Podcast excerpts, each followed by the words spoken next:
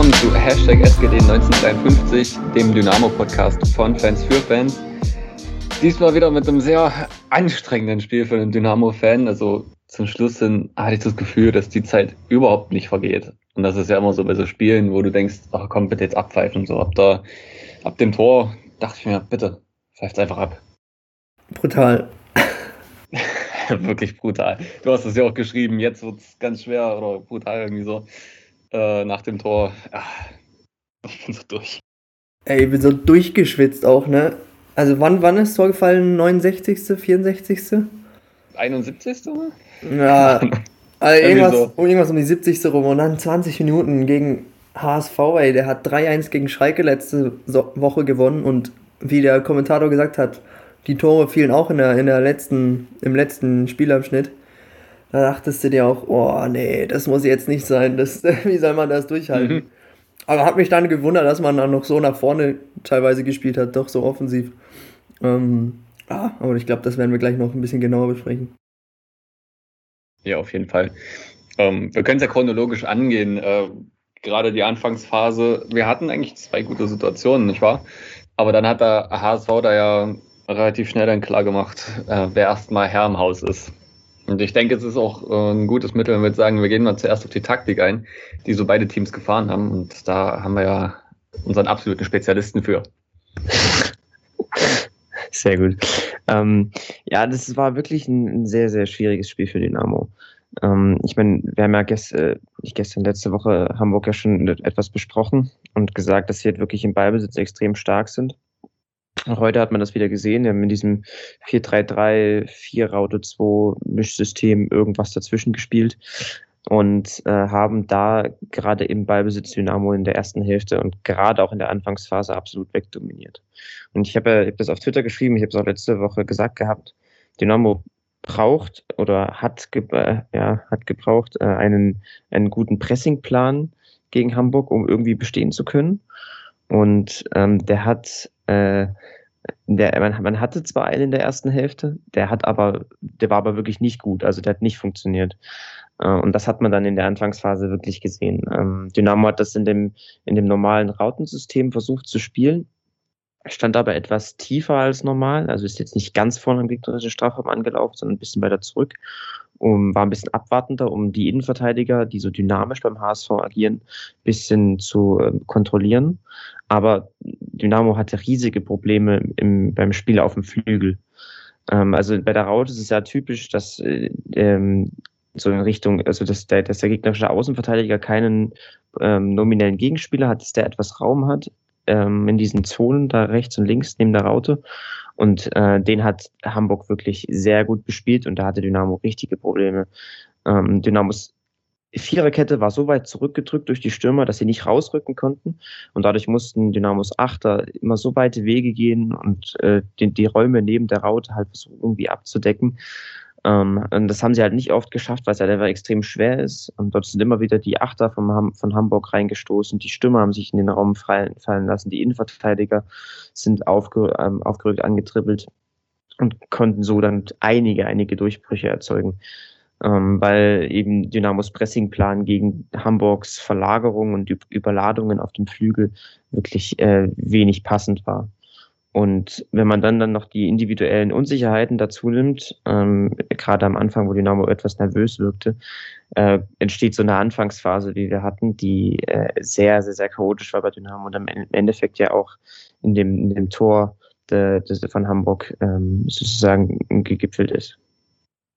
Richtig, also du hast es gesagt, es war eigentlich permanent Bewegung auch beim HSV drin, was auch unser Pressing meiner Meinung nach so ein bisschen halt ausgenommen hat dazu wirkt es auch auf mich nicht unbedingt nur taktisch bedingt, dass ein Leibold immer frei war, sondern man wollte ihm vielleicht sogar ein bisschen den Spielaufbau aufzwingen, um eben zu verhindern, dass die Innenverteidiger nach vorne gehen.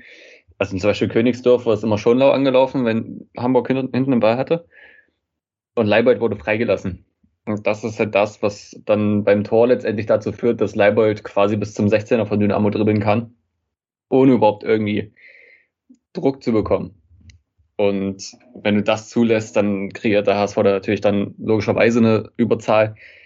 Und dann ist es aber auch äh, in der Box nicht gut zugestellt. Da fehlt meiner Meinung nach entweder Brandon Borello oder ähm, ja, Julius Kade. Ich würde eher sagen Borello, aber ich bin mir jetzt auch nicht ganz sicher, wer von beiden dann hätte, dort hätte stehen müssen. Da hat einfach die Zuteilung dann nicht gestimmt.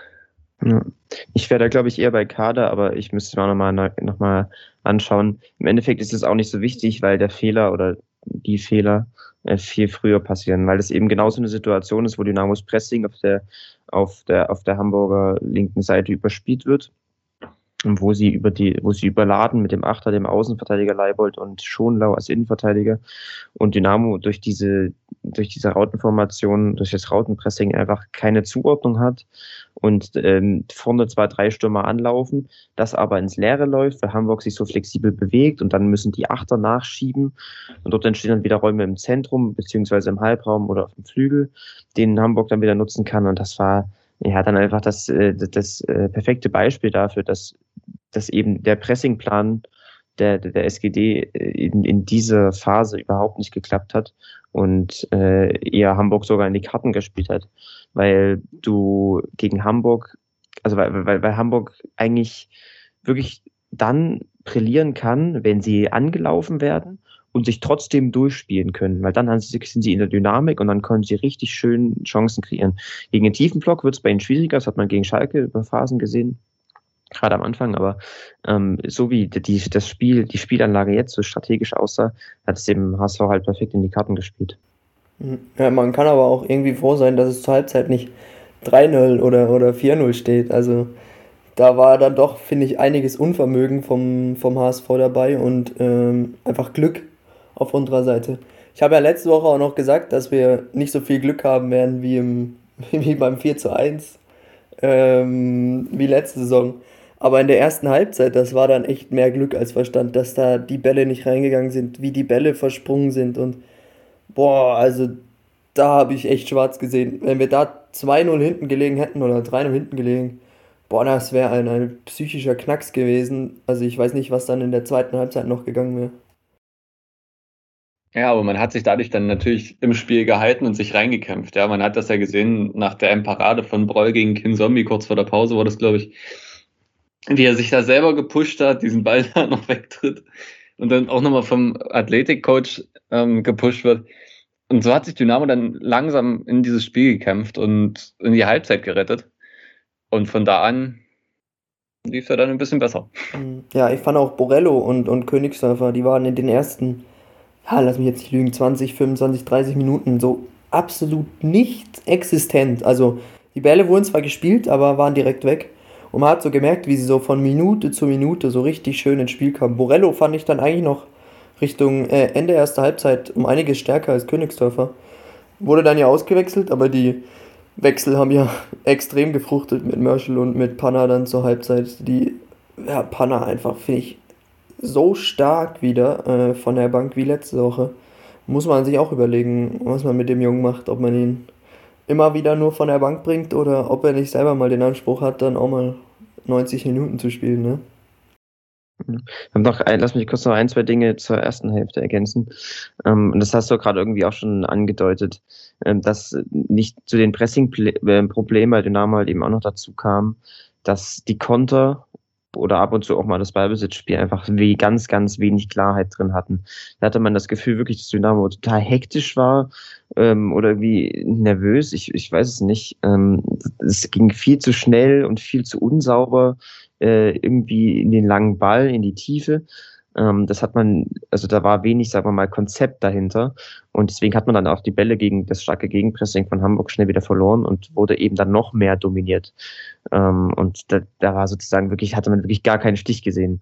Aber dann, klar, ähm, in der Halbzeit, ähm, hast du es auch schon angedeutet, Lukas, äh, mit den Wechseln, ähm, hat Schmidt eine neue Phase eingeleitet, eben jene, die die Dynamo sowohl taktisch als auch personell anders aussehen haben lassen. Also zu Borello Königsdorfer wollte ich noch kurz sagen, äh, ich hoffe, dir geht's bald besser. Ähm, ja, ich bin halt krank aktuell ein bisschen, deshalb Ach je. bisschen am Husten. Das war, letzte Woche hat mich voll getroffen, erst mit dem Heiser sein und dann mhm. batz, komplette Erkältung. Ja, super. Also einfach ja, Dann auf jeden Fall mal gute Besserung. Danke. Ja, aber ähm, zu Morello und Königsdorf. Also Königsdorfer ist, glaube ich, der muss sich noch ein bisschen akklimatisieren äh, und damit klarkommen, dass er mehr Gegenwehr von den Verteidigern bekommt. Er ist dann zum Schluss hin, als er in der zweiten Hälfte noch ein bisschen spielen durfte, ist er ja besser reingekommen. Ähm, aber das, da muss er diesen Schritt jetzt halt gehen, um auch dort zu bestehen in der zweiten Liga und vielleicht später mal in der ersten Liga. Ähm, bei Borello bin ich der Meinung, er hat zwar sehr viel versucht und ähm, das sieht man ja dann auch vom Fernseher oder auch im Stadion. Das Ding ist nur, ich glaube, keine einzige Aktion von ihm ist wirklich was geworden. Also er geht dann in Dribblings und dann kochen ihn aber die Verteidiger ab, beziehungsweise war das jetzt in dem Spiel so, jetzt gegen Ingolstadt war es nicht ganz so. Aber jetzt gegen den HSV war das schon zu sehen, dass die Innenverteidiger einfach auch wussten, was er machen will oder dann er zu viel machen wollte. Ich, denke, ich glaube, ja. ja. ich glaube, dass, dass, dass Borello in dem Spiel einfach nicht so richtig reingepasst hat, weil er, ich meines Erachtens auch eher ein bisschen so der, der Ballbesitzspieler ist, der den Ball haben will, der mit dem Ball gehen möchte, der dribbeln will.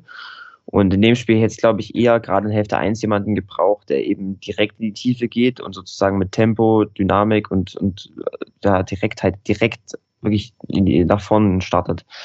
Ähm, deswegen habe ich dann auch den, den Wechsel zu ähm, Flachodimus verstanden, weil er eben mehr Dynamik und mehr Tiefenläufe anbietet und äh, eher weniger wie Borello ins Zentrum zieht, ins 1 gegen 1 geht, Pässe spielt und so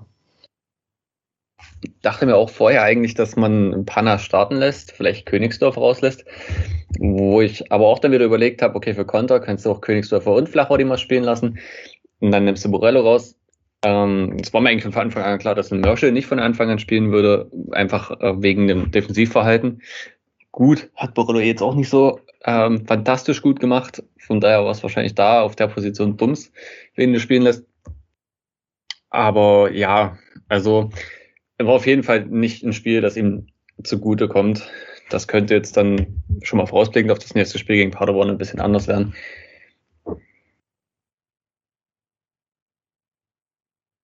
Also kurz was getrunken.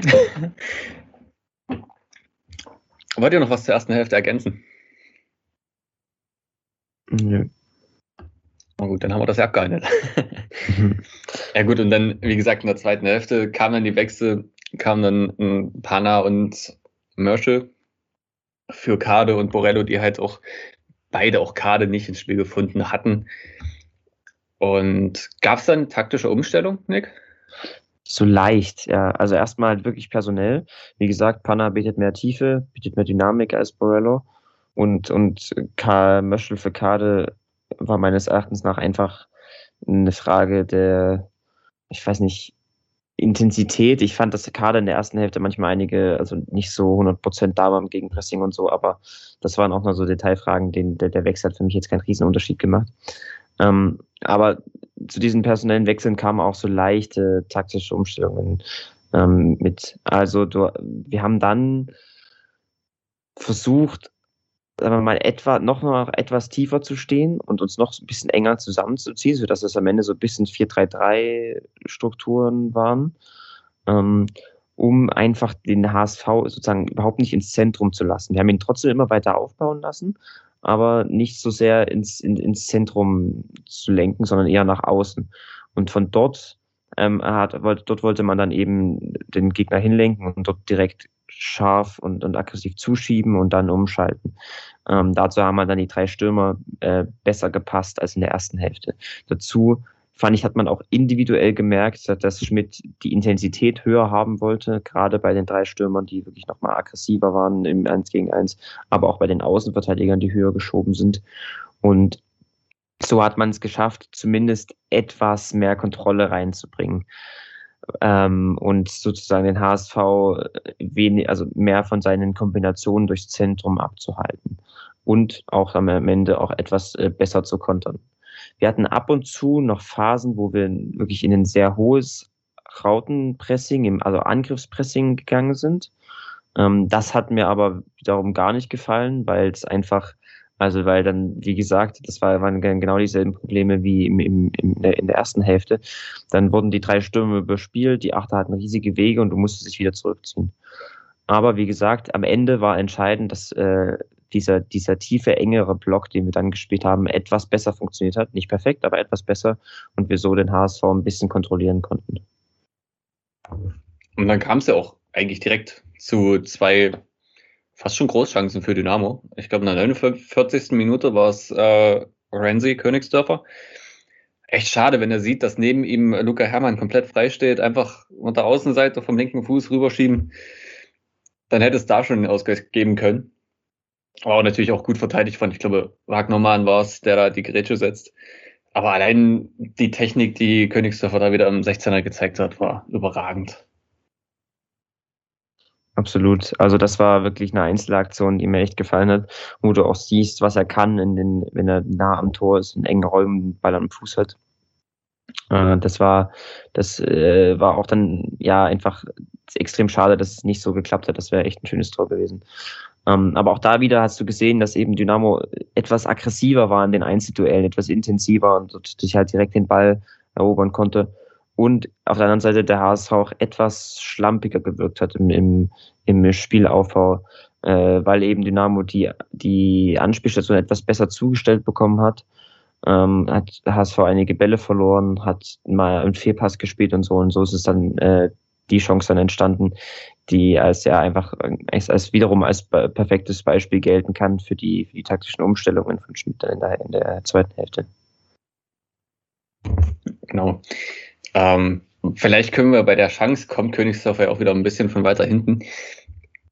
Denkt ihr, die Stürmerrolle ist besser für ihn oder wenn er lieber von weiter hinten kommt? Wir hatten es ja schon mal äh, jetzt während der Sommerpause.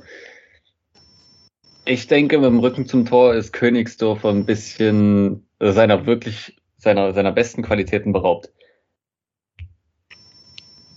Mm, ja, ich überlege gerade, es ist, es ist schwierig, weil du halt die, sag mal, die perfekte Rolle für ihn hattest du weder bei dem 3-5-2 oder äh, 3-4-3 von Kauczynski noch bei, noch bei dem jetzigen Rautensystem bei Schmidt. Ich würde ihn halt am liebsten ähm, wirklich vorne in, in, in hohen Zonen sehen, aber trotzdem halt eben nicht, wie du gesagt hast, mit dem Rücken zum Tor ähm, oder so, sondern mit noch etwas Raum zur, zur Bewegung, zur Dynamik, zum Tripling. Und da wird, wenn ich mir das so im, so im Kopf vorstelle, sehe ich ihn da halt wirklich eher immer im Halbraum auf der rechten Seite oder auf der linken Seite. Also in so einem, wenn man sich beispielsweise ein 4 zu 3 1 vorstellt, mit, mit drei engen ähm, offensiven Mittelfeldspielern, dort könnte ich mir ihn perfekt vorstellen. Ähm, ich finde, dass er in der Stimmerrolle trotzdem passt und äh, gerade durch seine Dynamik und seine Tiefenläufe halt gut brillieren kann aber es ist, wie du, ich glaube schon, wie du sagst, dass es auch nicht so 100% optimal ist. Ich überlege gerade, in welches Spiel war das, wo er dieses, dieses Solo gemacht hat? Ähm, Ingolstadt. War es Ingolstadt? Mhm. Äh, letzte Saison. Das war die, die Rolle, da fand ich ihn am besten drin. Also so, wo er diese Freiheit hatte, diese, diese links-rechts antäuschen äh, Tricks ein bisschen in die Mitte ziehen von außen rein. Da fand ich ihn bisher am besten aufgehoben. Ähm, ich habe aber irgendwie das Gefühl, wie du auch vorhin gesagt hast, dass jetzt unabhängig von der Position, wo er aktuell spielt, dass er so ein bisschen noch die Schwierigkeiten hat, sich richtig äh, Fuß zu fassen in der zweiten Liga. Weil wenn man guckt, gegen welche Innenverteidiger er jetzt spielen musste, zum Beispiel heute, mit einem, mit einem Schonlau zum Beispiel, oder auch im Mittelfeld, das ist halt nochmal eine ganz andere Kategorie, wie wenn du jetzt gegen, also ich, Viktoria Köln oder so spielst, dass man da ein bisschen naja, vielleicht auch ein bisschen überfordert oder ein bisschen Respekt hat. Das muss er halt ablegen, glaube ich, und dann kann es auch, kann auch ziemlich gut funktionieren. Vielleicht beeinträchtigt ihn auch noch ein bisschen seine Verletzung aus dem Wiesbaden-Spiel. Er ist jetzt seit, sagen wir mal, rund zwei, zweieinhalb Wochen, glaube ich, wieder dabei, so richtig. Ja, Oh, holy fuck. Ich, ich sehe gerade, sorry, dass das jetzt ein Podcast ist, aber Braunschweig hat 4 zu 0 zu Hause gegen Viktoria Berlin verloren. 4 zu 0? Ja, gut. Aber Viktoria Berlin ja auch Geld, ne? Gut, zurück zu unserem Spiel. Ähm, ja, das.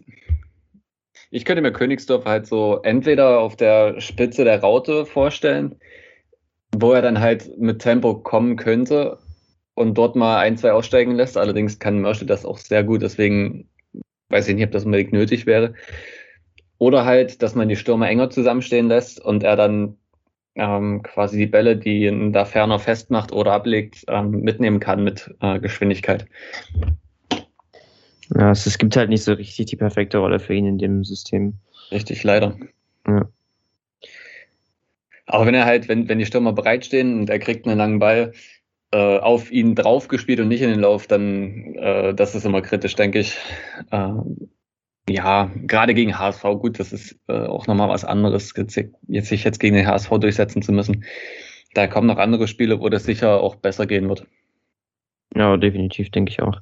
Ich meine, da können wir gleich noch einordnen in dem gesamten Spiel.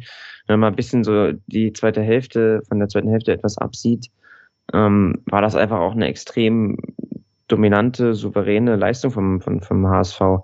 Ähm, das war einfach taktisch auf, auf ganz, ganz hohem Niveau. Ähm, hatten einfach, glaube ich, nur ein bisschen, äh, ja, also gerade im letzten Drittel noch haben, haben sie noch einige Probleme, aber es ist auch keine Schande, da als, als Einzelspieler oder auch als Gesamtteam da in der ersten Hälfte so in, in die Bredouille zu geraten, weil das eben, das ist auch einfach ein sehr, sehr, sehr starkes Zweitligateam und bei mir, glaube ich, auch als Aufstiegsanwärter Nummer eins zu sehen. Auch wenn ich sie im Tischspiel auf Rang 4 wieder getippt habe, einfach weil es der HSV ist. Das Spiel läuft ja auch so ein bisschen HSV-like, ja. Also sie haben extrem viele Chancen, scheitern eigentlich immer wieder entweder an Knipping, Solbauer oder natürlich Prollo und kriegen dann ein Standard-Gegentor. Und ja. Und gegen Ende geht ihnen die Puste aus. Man muss schon sagen, wir haben 3-0 gegen Ingolstadt, äh, na, gegen Ende geht ihr die Puste aus, war ja letzte Woche gar nicht so gegen, gegen Schalke. Da haben sie ja gegen Ende die Tore erst gemacht. da ging Schalke die Puste aus. Ähm, aber wenn man jetzt sieht, dass wir gegen Ingolstadt 3 zu 0 gewonnen haben und jetzt heute eigentlich so wegdominiert werden, muss man auch einfach sagen, dass das Ingolstadt-Spiel beziehungsweise Ingolstadt an sich ja nicht wirklich zweitligatauglich ist zurzeit. Hm, ja. Absolut. ja, absolut. Und der HSV halt genau das Gegenteil davon, ne? Richtig. Und wie gesagt, wenn wir jetzt weiter nach chronologisch durchgehen, hat Dynamo dann einige, einige gute Situationen gehabt, aber im Endeffekt, ähm, wie gesagt, war es auch, es ist halt auch einfach normal, dass du gegen Hamburg da deutlich äh, schwächer aussiehst als gegen anderen Gegner. Richtig, wenn wir jetzt, wenn du schon von weiter chronologisch durchgehen äh, sprichst, das nächste ist dann die Chance von Panna. Ich glaube 51. Minute, 52. Minute. Quasi eine Doppelchance letztendlich, die Dynamo sich da erspielt hat ähm, wieder über Königsdörfer, der den Pass raus auf Pana spielt, der es eigentlich gut macht, auch gegen David, dann ihn einmal eindreht und leider dann selber ins Straucheln kommt. Sonst wird das, sonst wird das eine richtig, richtig starke Chance. So hat dann der Verteidiger auch, der übrigens sehr gut gespielt hat, ähm, auch die Chance, da nochmal den Fuß dazwischen zu bekommen. Dann wird der Schuss nicht mehr allzu gefährlich für Heuer Fernandes im Tor. Aber auch da hätte es dann schon mal klingeln können. Also ist eigentlich sinnbildlich dafür, wie Dynamo die zweite Hälfte begonnen hat oder auch bestritten hat. Ja, definitiv. Also wie gesagt, Panna bietet Tiefenläufe an ähm, und das in Kombination mit dem, mit dem etwas veränderten Pressing in der zweiten Hälfte ähm, waren dann solche Chancen halt wirklich das, das, äh, der, Outcome äh, daraus aus diesen, diesen Veränderungen. Und wenn du halt, wenn du Glück hast, ist es etwas mehr, ja, ähm, etwas hast, dass der Gegner vielleicht dann nicht ganz so eine gute Aktion hat in der, in der Endverteidigung, dann ähm, schießt du da auch da schon ein Tor. Und ja, das war, war, war, war cool zu sehen, dass sie diese, an, an diese Anpassungen halt so gefruchtet haben. Da. Und dann bis zur 68. Minute hat eigentlich der HSV wieder ein bisschen das Spiel in die Hand genommen, auch wenn Dynamo immer wieder ein paar kleinere Nadelstiche setzen konnte. Aber dann gibt es halt diesen Eckball. Luca Hermann, muss man auch mal sagen, schlägt sehr gute Standards, bin ich der Meinung. Und der dann halt direkt auf den Kopf von Knipping, der auch schön einläuft. Es nutzt, dass sein Gegenspieler noch nicht so die Erfahrung hat im äh, generellen Profibereich. Er hat gegen einen jungen Rohr ähm, da äh, gestanden in der Situation. Der Kopfball ist auch einfach perfekt ins lange Eck gesetzt. Und selbst wenn da noch einer steht, dann steht Panna da und äh, schiebt ihn rein. Ja, wunderschön. Also vor allem, dass es endlich geklappt hat, ne, mit dem, mit dem Tor. Oh, ja. Ey, macht den ja wie, als würde das jedes Wochenende machen, aller Sergio Ramos oder so. Ähm, aber ja, kommt da im perfekten Moment und setzt den dann da schön gegen die äh, ins lange Eck vom Torwart. Der fliegt und kann halt nichts machen. Ne? Also ein Traum, ein, ein Traum, was den, was den äh, Kopfball angeht und dann ja, pure Ekstase. Jetzt stell dir vor, dort wären 10.000 Dresdner gewesen. War ja genau da in der Ecke vom Auswärtsblock. Ah, war das schön.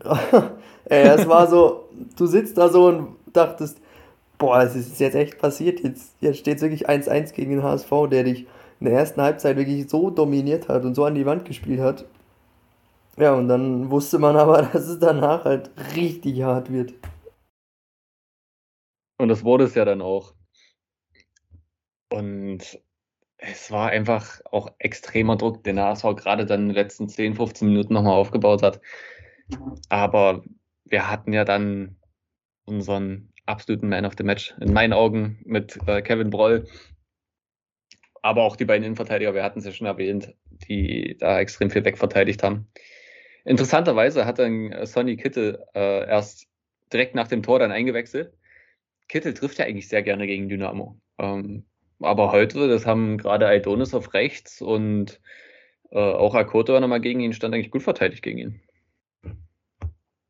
Ja, also am Ende war es wirklich dann so, dass Dynamo gerade in der Endverteidigung sehr gut war und da einfach denn die Individualleistungen herauszuheben sind. Du hast ja gerade schon gesagt, die beiden Wechsel haben gut gefruchtet, auch wenn Akoto auf einer Position spielt, wo er nicht eingeplant ist, aber das haben die beiden äh, die beiden Außenverteidiger dann sehr, sehr gut gemacht. Ähm, Im direkten Zweikampf, aber auch im, im, im Ballbesitzspiel, wo sie dann mit Ruhe und, und, und Geduld agiert haben.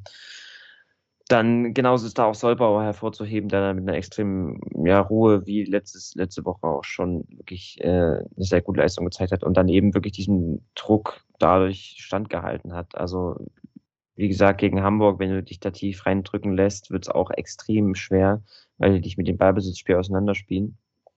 Ähm, und so hat Dynamo da eben halt die durch diesen, dieses echt gute kollektive Verteidigen im tiefen Block nochmal alles rausgeholt und im Endeffekt dann auch ähm, ja ganz ordentlich diesen Punkt halt mitgenommen.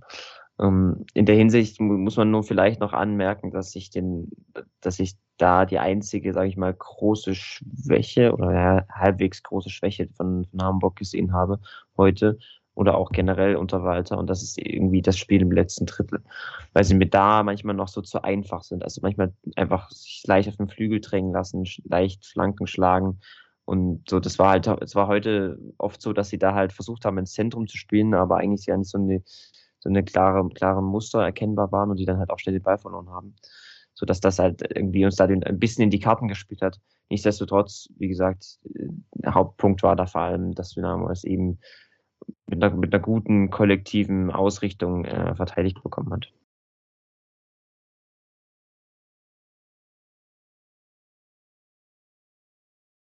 Das ist eigentlich schon ein relativ schönes Fazit letztendlich. ähm, wollen wir generell das Spiel zusammenfassen oder habt ihr noch was zum Spielverlauf an sich? Naja, ich würde ich würde es zusammenfassen einfach. Also ich, ich fand, dass das, das Dynamo ich, ich finde ich weiß ja immer noch nicht so richtig, wie ich das Spiel einordnen soll, ehrlich gesagt. Also ich freue mich schon über den Punkt. Ähm, im, und ich muss auch sagen, man muss es definitiv einordnen, dass der Gegner einfach extrem stark war und wir das auch easy hätten 2-3-0 verlieren können. Ähm, trotzdem fand ich es ein bisschen enttäuschend oder ja, ich fand es ein bisschen schade, dass eben der Matchplan des Trainers in diesem Spiel gerade am Anfang nicht so aufgegangen ist. Also weil das ist halt was, was man, wo, wo man vorher schon hätte wissen können, dass der Ham, dass Hamburg so und so agiert. Ähm, und der hätte ich gedacht, dass man da besser, eine bessere Reaktion drauf findet. Nichtsdestotrotz sowas passiert, sowas, sowas kann passieren, dass man eben da so, so, so äh, ja, sagen wir mal, den falschen Plan verfolgt sozusagen. Und dann wichtig war, dass man dann die, die gute Anpassungen gefunden hat. Die haben nichts Riesiges geändert, aber in den Detailfragen war Dynamo dann schon etwas stabiler und hat dann deswegen dann am Ende auch ähm, wahrscheinlich nicht ganz verdient, aber trotzdem ähm, mit einer ordentlichen Leistung am Ende den Punkt geholt und damit kann man ja guten Gewissens dann in die nächsten Runden starten. Weil, wie gesagt, es war ein extrem schwieriges Spiel und äh, da ist es okay, mit einem Punkt rauszugehen, weil man einfach als, als, als junges Team äh, und, und als neues Team da dann die Entwicklungsschritte halt einfach macht. Ähm, das einfach da ganz normal ist. Ja, ich glaube, das war jetzt heute einer dieser berühmten Bonuspunkte, die man jetzt nicht unbedingt einplant äh, im, auf dem Weg zum Klassenerhalt. Also ja, freut mich extrem, dass es so geklappt hat. Der Coach ähm, Alex Schmidt hat hinterher jetzt an der Pressekonferenz gesagt, dass äh, mit Herz dieser Punkt erkämpft worden ist. Und ich glaube, das kann man schon ganz gut so zusammenfassen, dass Dynamo, nachdem sie ja ihre Anfangsschwierigkeiten hatten, sich reingekämpft haben in das Spiel, auch mit den Gerätschen von Solbauer und äh, den Aktionen von Knipping und Broll. Und dann immer wieder Nadelstiche gesetzt haben in der zweiten Hälfte. Gab ja auch so Möglichkeiten wie äh, als Hosiner zusammen mit der Ferner äh, auf die Abwehr zuläuft und der Pass dann leider nicht kommt. Wo auch dann das Tor noch fallen kann für uns, dass es halt dann in unsere Richtung ausschlägt und wir das Spiel gewinnen, was natürlich super, naja, unverdient gewesen wäre. Aber dieser Punkt ist absolut verdient, denke ich, auch durch die kämpferische Leistung. Definitiv. Wer ist euer Man of the Match?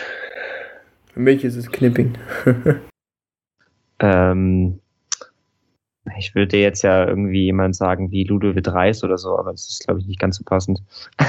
ähm, wenn ich auf Dynamo-Seite gucke, dann hm, bin ich vielleicht, also abgesehen davon, dass Paul natürlich ein absolut starken Tag hatte, schon bei Solbauer oder so, weil er für mich da hinten ähm, extrem souverän agiert und genau wie Schmidt das auch nach der, der Pressekonferenz nach dem ersten Spiel gesagt hat, eben das mitbringt, was du dir von einem, von einem ja, älteren, erfahreneren Führungsspieler erwartest. Äh, und das passt einfach sehr gut in, der, in die Mannschaft da rein. Also ich kann diese Wahl auch absolut verstehen. Ähm, mir haben beide Innenverteidiger extrem gut gefallen heute. Ähm, trotzdem bin ich auch bei Broll, allein weil er halt so viele entscheidende Situationen entschärft hat. Ähm, trotz allem haben wir natürlich auch euch die Frage gestellt, wer euer Man of the Match ist. Und es war eigentlich überwiegend nach den ersten paar Minuten abzusehen, nach 80 Votes, dass mit 80 Prozent dann äh, Kevin Broll das Ding für sich entscheidet. Ich suche gerade den Tweet. Das kann kurz dauern. Nein, aber es wird sich nicht groß geändert haben. Ja, genau. Also Broll 79%, Knipping 21%, Solbauer 1%. Das ist bestimmt die Stimme von Nick.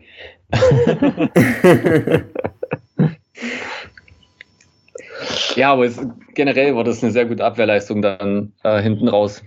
Wie wir es ja auch schon gesagt haben. Noch ein Fact zum ganzen Spiel, was auch, glaube ich, das ganze Spiel gut zusammenfasst. Beide Teams haben eine Laufleistung von über 120 Kilometer aufs Parkett gebracht.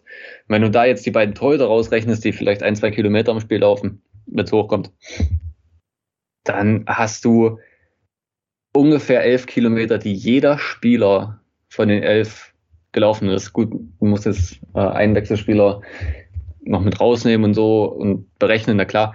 Aber das ist schon für jemanden, der das jetzt eventuell nicht so weiß, das ist schon extrem viel, was so in einem normalen Fußballspiel gelaufen wird. Das ist eigentlich normalerweise unter 120 Kilometer. Ich glaube, 60 Kilometer davon gehen noch auf der Ferne.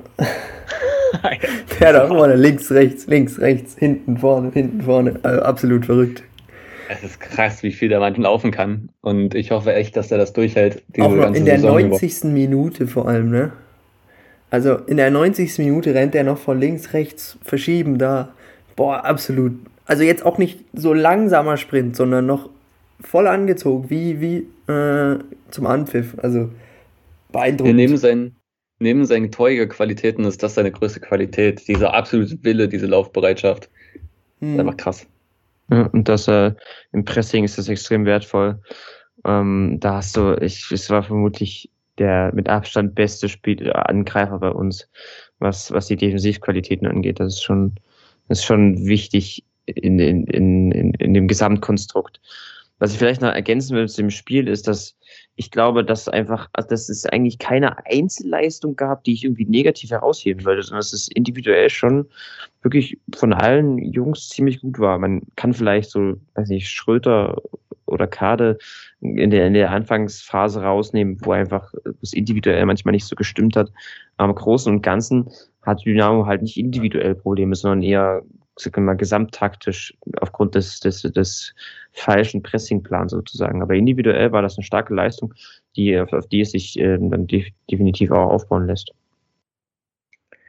Und wenn ich jetzt auf die Tabelle schaue, dann sind wir immer noch Dritter. Und das, obwohl wir schon gegen den HSV gespielt haben. Und wir sind vor allem noch vor dem HSV. Die natürlich, wie soll das anders sein, mal wieder Vierter sind.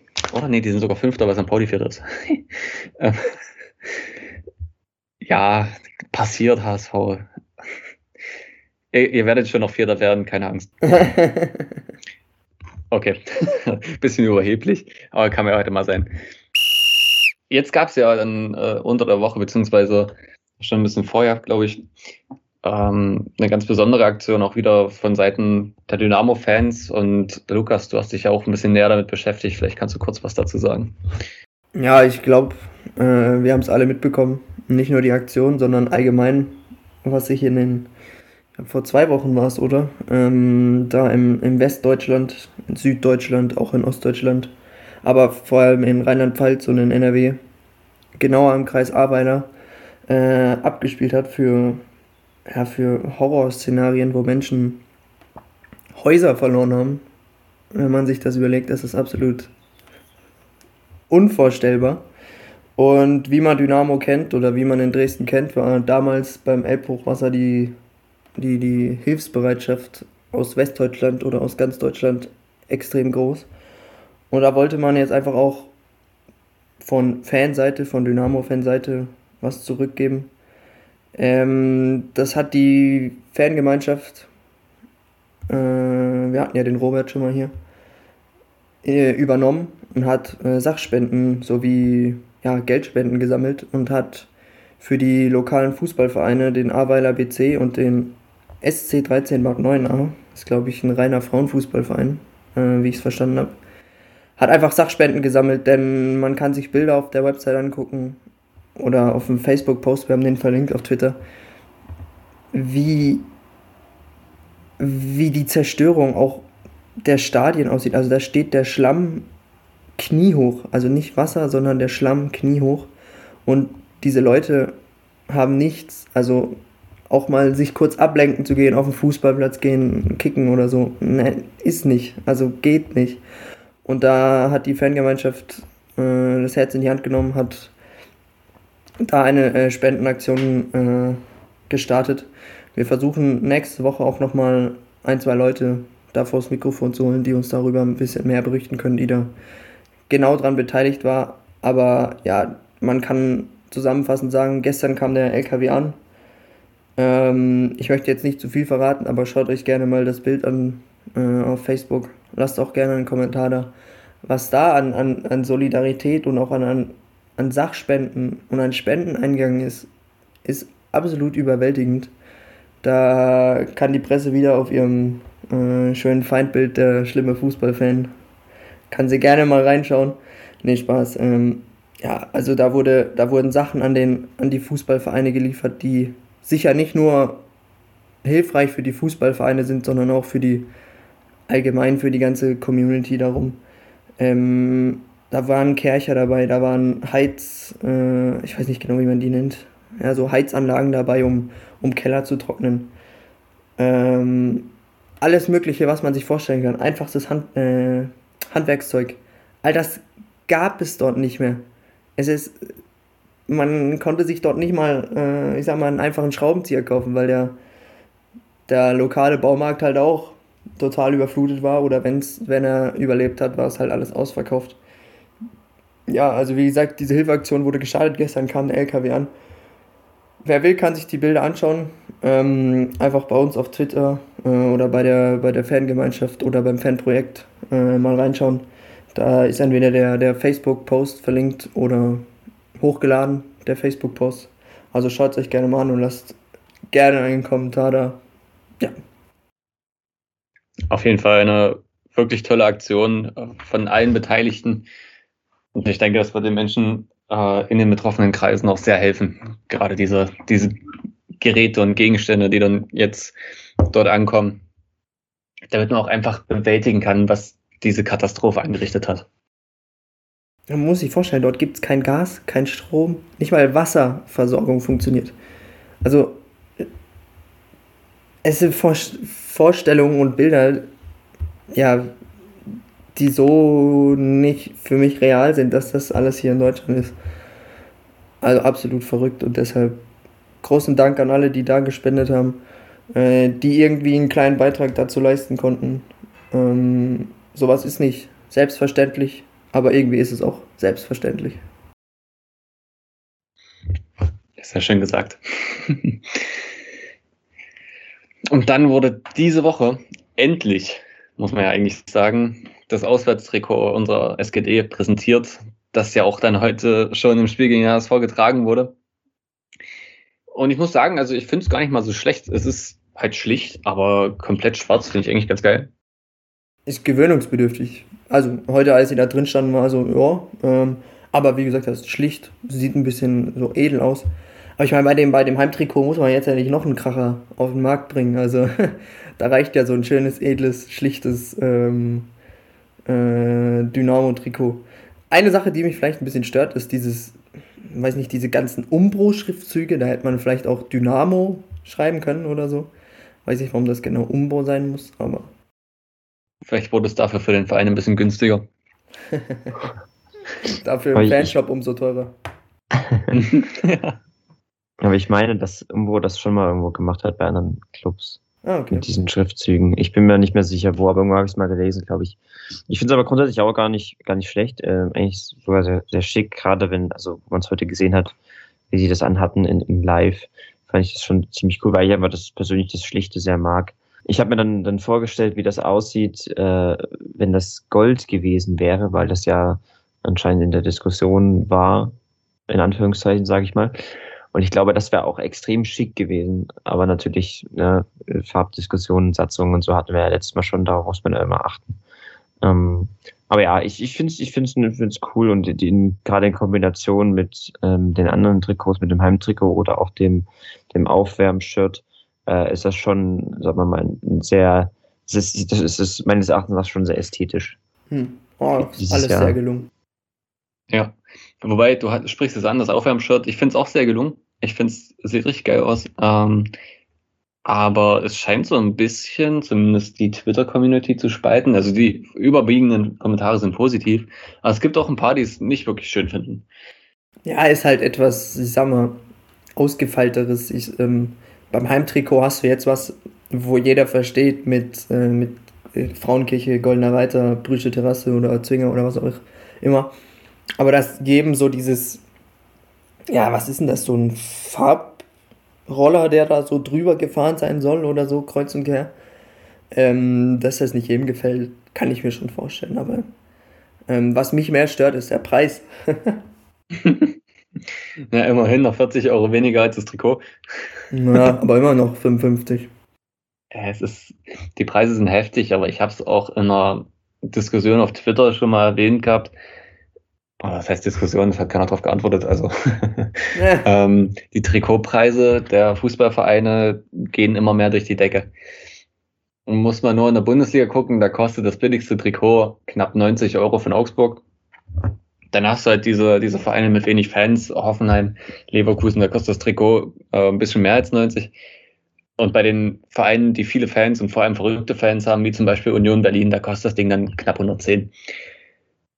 Und ja, natürlich auf der einen Seite ist das scheiße für die Fans, weil das ist sau viel Geld.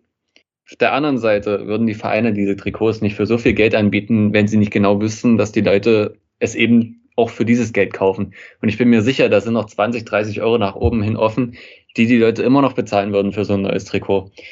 Und letztendlich ist es ja dann ein Geschäft, das Fußballgeschäft an sich. Du kannst natürlich argumentieren, ich kann den Fans jetzt hier mal ein Goodie machen, ich mache das Trikot für 70 Euro und dann ist gut. auf der anderen Seite, gerade in Corona-Zeiten, ist es auch für die Vereine nicht einfach, Geld einzunehmen. Und dann ist so ein Trikot, wo du eine Marge von im Endeffekt wahrscheinlich, naja, zumindest der Ausrüster wird viel Marge kriegen. Ähm, dann ist das schon wieder eine, ja, ein Ding, wo du Geld einnehmen kannst. Hm. Ja, ich muss mal dazu sagen, so müssen sich alle, alle Fans eigentlich die Ohren kurz zuhalten, wenn ich sage, von wem ich im Trikot habe, von welchem Verein. Ah, jetzt geht's los. Ähm, ich habe mir damals ein Paris Saint-Germain-Trikot gekauft. Aber einfach nur aus dem Grund, ähm, ich sammle Trikots von dort, wo ich überall war. Und ähm, ja, damals hat Slatan Ibrahimovic bei, bei, hm, okay. Bei PSG gespielt. Also der ist auch hinten drauf. Und da habe ich mit Vlog, glaube 125, 130 Euro gezahlt vor fünf Jahren oder so. Also das war schon, das war für mich absolute Grenze. Ja, also ich denke, wie gesagt, ein bisschen ist auf jeden Fall nach oben hin noch drin für die Vereine, um mehr zu verlangen. Ich will die gar nicht auf die Idee bringen, um Gottes Willen. Aber ähm, gerade bei so Vereinen wie die Union oder Dynamo hast du immer einen Großteil, der sich dann doch mal so ein Trikot schenken lässt oder so, weißt du? Ich habe einen Geheimtrick. Warte bis, uh. bis Mai oder bis, bis April nächstes Jahr und dann ja, sind die Dinger das ist ja witzlos. Das ist ja witzlos. so mache ich es immer. Ja, natürlich, es ist auch legitim. ja, ich war jetzt, war jetzt wann? Am, am Dienstag oder am Mittwoch hier im Fanshop, um mir das Buch zu kaufen von Running Riot, da nur ein Jahr. Ähm, da habe ich gehofft, ich, ich krieg noch so einen Schnapper, aber waren schon alle weg. also XXL und alles. Wen, wen, wen das anspricht, geht in den Fanshop, da kriegt ihr die Trikots von letzter Saison für ein Apfel und ein Ei. An sich, ja, aber ich bin ja auch schon wieder am überlegen, ob ich es mir zum Geburtstag schenken lasse, der im Oktober ist. ich habe im März. Ja, okay, für dich ist das dann schon wieder was anderes. ich überlege mir es aber auch schenken zu lassen im Dezember. Weil also ich, letztes Jahr hatte ich keins, weil es mir nicht so gefallen hat, aber dieses Jahr ist es wirklich schon sehr cool schon, eigentlich. Schon Bombe, ja. Am Freitag kommt es zum ersten Pokalspiel der Saison 20.45 Uhr zu Hause gegen den SC Paderborn, die jetzt auch nicht so bombastisch in die Saison gestartet sind, aber jetzt gerade im, äh, im letzten Spiel gegen Nürnberg auch nicht unbedingt eine schlechte Figur gemacht haben. 2 zu 2 gegen eine Mannschaft, die doch schon zum erweiterten Kreis, sage ich mal, der Aufstiegsfavoriten zählt. Kann sich trotzdem sehen lassen. Wie auch Dynamos 1 zu 1 gegen den HSV eigentlich. Ja, ich glaube, neuer Trainer, Lukas Kwasniok. Nick springt wahrscheinlich gerade Freudenkreise. Oder war traurig, dass er nicht sagen, nach, ja. nach, Dresden gekommen ist. Ähm, ja, ich habe es gerade eben schon gesagt. Also würde mich mal interessieren, wie, wie zufrieden man in Paderborn ist mit dem Saisonstart. Ich meine, nach so einem Abgang vom, wie hieß er jetzt? Baumgartel. Baumgartel, oder? Baumgart. Baumgart. So, Baumgartel ist ein Spieler, kann das sein? Ähm, ja, nach so einem Abgang.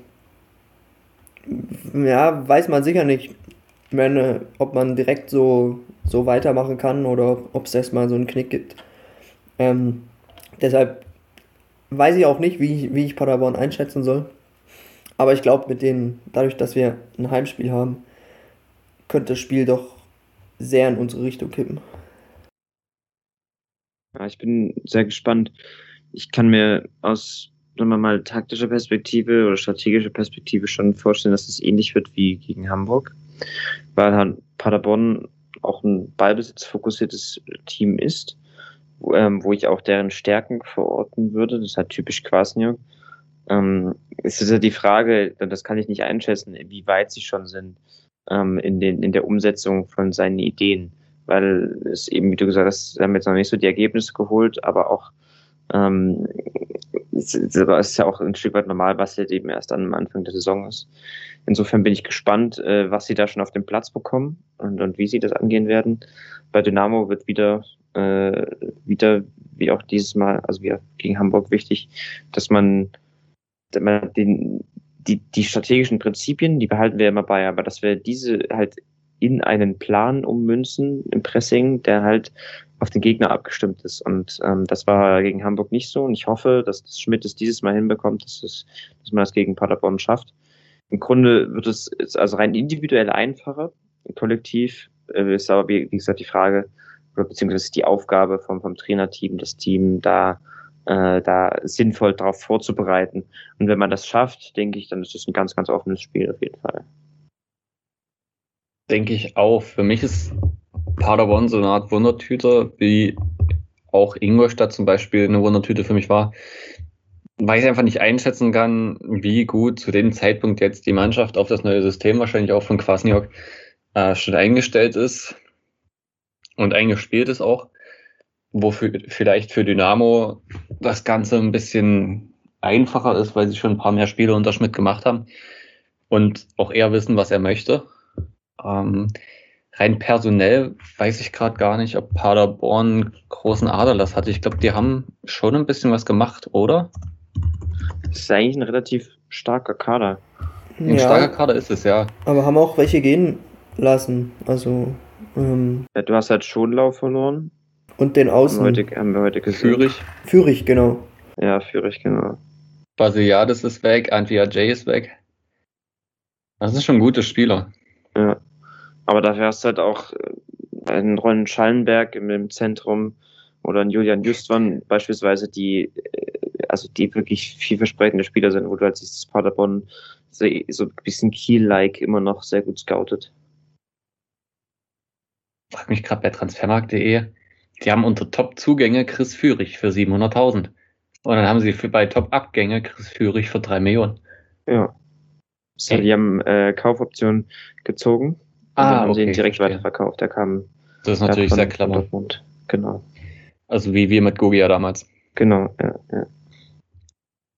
Aber so, das sind schon offensiv sehr gute Spieler, defensiv auch mit einem Hübner, ja, Hühnemeiner meine ich. Ähm, ja, da ist schon einiges an Qualität da. Allerdings, wenn ich mir das so anschaue, auch ein bisschen Erfahrung auf jeden Fall drin. Ja, also ähm, ich weiß jetzt nicht das Durchschnittsalter, aber es, es sieht mir definitiv um einiges höher aus als bei uns. nee, gar nicht mal. 24,8. Echt? Die haben sehr viele junge Spieler im Kader, aber dann hast du halt diese äh, Führungsspieler. Hünemeyer ist halt 35. Ähm, Michel, der ist 31. Ähm, naja, dann ja, also, Marcel Correa 32. Ich meine, wir haben, wir haben eine positive Statistik gegen Paderborn. Äh, 16 Spiele, 7 Siege, nur 5 verloren. Und ich glaube, ans letzte Spiel, es war mein, vor Corona, es ist mein letztes Heimspiel in Dresden, ähm, was wir 3-1 gewonnen haben, wo Paderborn dann immer noch trotzdem aufgestiegen ist. Weiß nicht, ob ihr euch da noch an das erinnern könnt. Stimmt, da war ich, glaube ich, auch im Stadion ich gerade aus Wien mal, mal hergekommen, um, hab mir da Dynamo angeguckt. Dieses Artig-Tor, das gefühlt dreimal abgefälscht war vom Pfosten gegen den Rücken vom Torhüter und halt rein. Und dreimal Artig auch. ja, also können wir nochmal machen, so ein 3-1, nehme ich. Nehme ich, ja, sofort. Was sind eure Tipps für das Spiel? 3-1. Für Dynamo. Ja. ähm, ich sage, wir verlieren 2 zu 1. Ich sage, wir gewinnen 1 zu 0. ja, Pokalabend, Freitagabend. Wenn es gut kommt, 16.000 Leute. Flutlicht. Wenn es gut kommt, regnet es auch noch, weißt du. So, so richtig dreckiges Fußballwetter und dann klatscht man die 3 zu 1 weg. Ah! Ich sehe mich schon. Es wird bestimmt, ein, also wirklich ein echt geiler Stadionabend. Mhm. Kann das ich mir sehr gut vorstellen. Ich will ja auch noch kommen dann.